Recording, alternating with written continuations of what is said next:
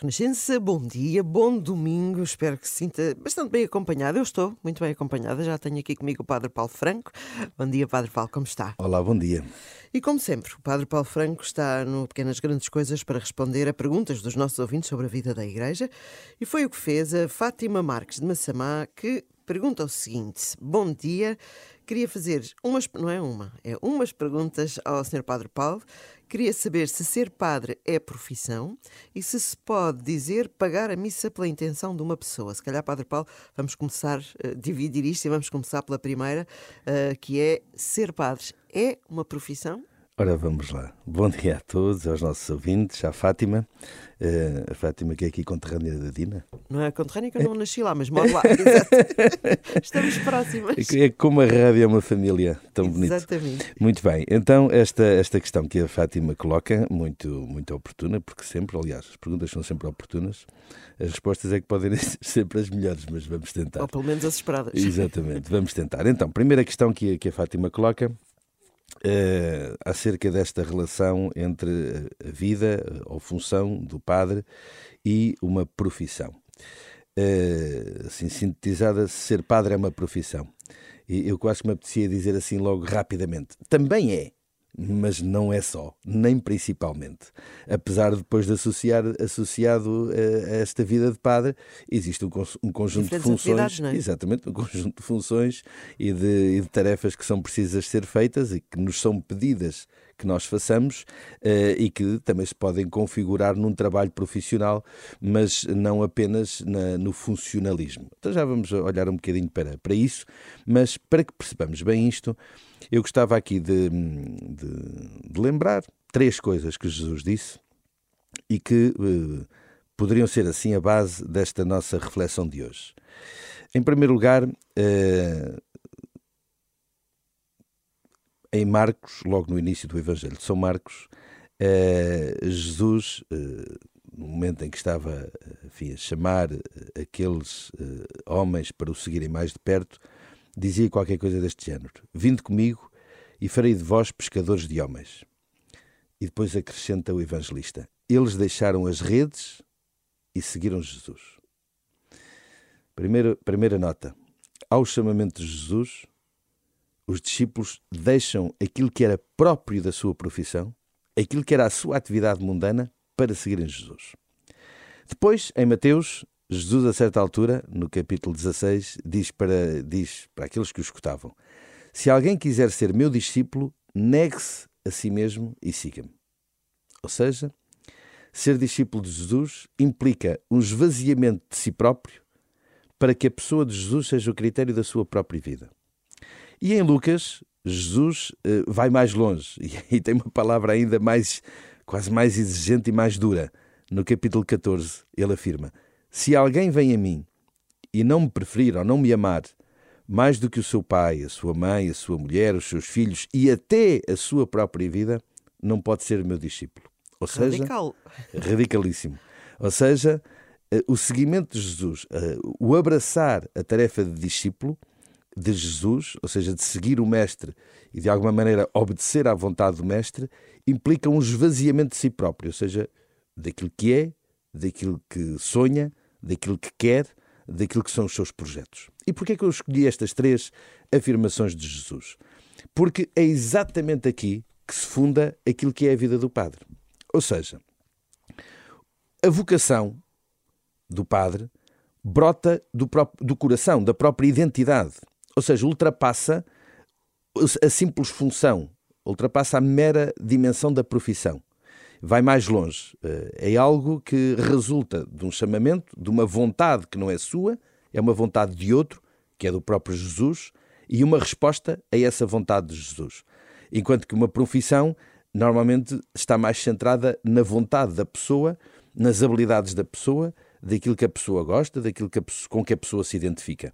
No fundo, o, o profissional normalmente busca as suas habilidades, uh, procurando ver aquilo que o capacita para agir uh, na, na, na, execução dessa capacitação e muitas vezes até recorre a, a determinadas formações ou a determinadas aprendizagens para que possa uh, cumprir melhor aquilo que já é uma habilidade sua, enquanto que o sacerdote, a sua raiz não está tanto naquilo que são as suas capacidades, as suas habilidades pessoais, mas muito mais naquilo que é a ação uh, que brota da relação com Deus, daquilo que é a experiência de vida com o próprio Deus.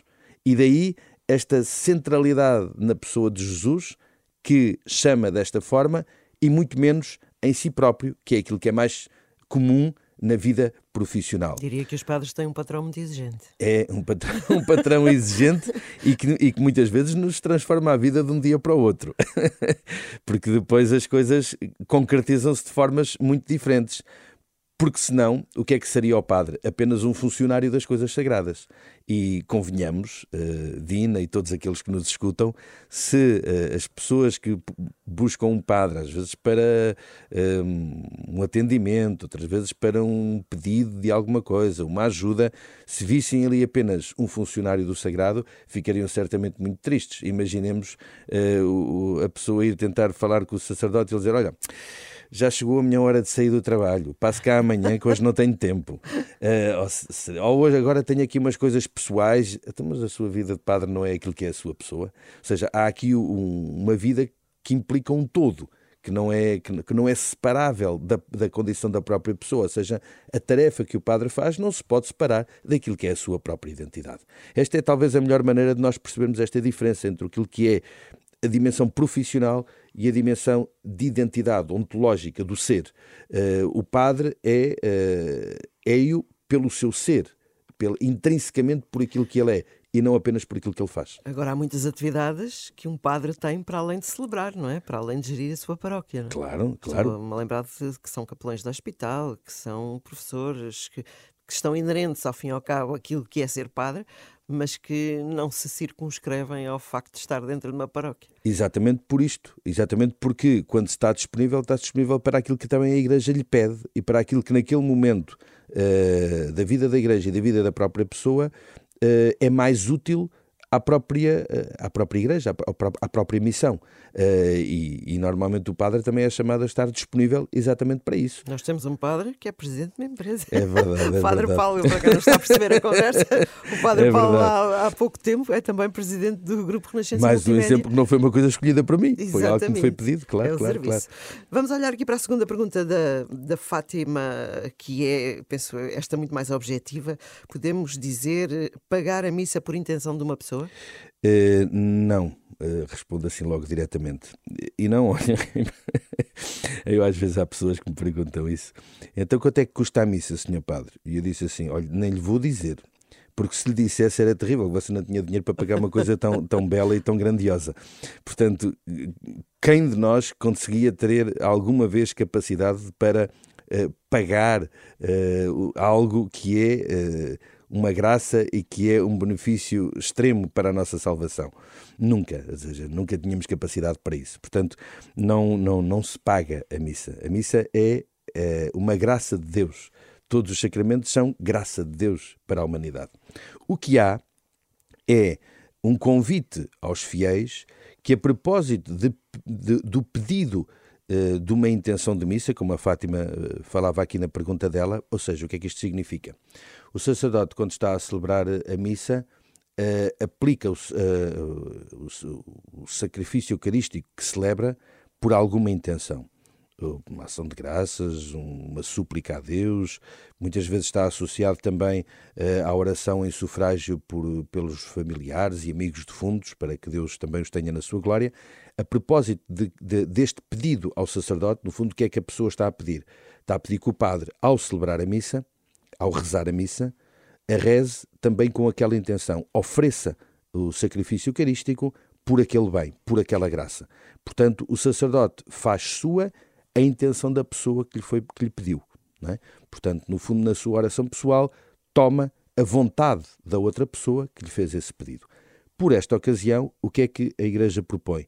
Que as pessoas possam dar uma oferta livre e espontânea, e repito, sublinho, livre e espontânea, não se trata num, de um custo, uma oferta livre e espontânea por não essa é ocasião. Condicionante. Não é uma condicionante, é uma oferta livre e espontânea por essa ocasião, uh, para que dessa forma também concorra ao sustento dos padres e ao, e ao, e ao, e ao bem da Igreja. No fundo, uh, para que dessa maneira contribua para aquilo que é um, a missão da Igreja. Mas, em momento algum, uh, a não capacitação para dar essa oferta coloca em causa o direito que a pessoa tem de fazer esse pedido. Portanto, o sacerdote é chamado que, mesmo quando a pessoa não possa dar essa oferta, que não deixe de, eh, de, de aplicar a intenção de missa uh, daquilo que a pessoa lhe pede, sobretudo, e isso é sempre muito sublinhado, sobretudo pelos mais pobres e pelos mais desfavorecidos.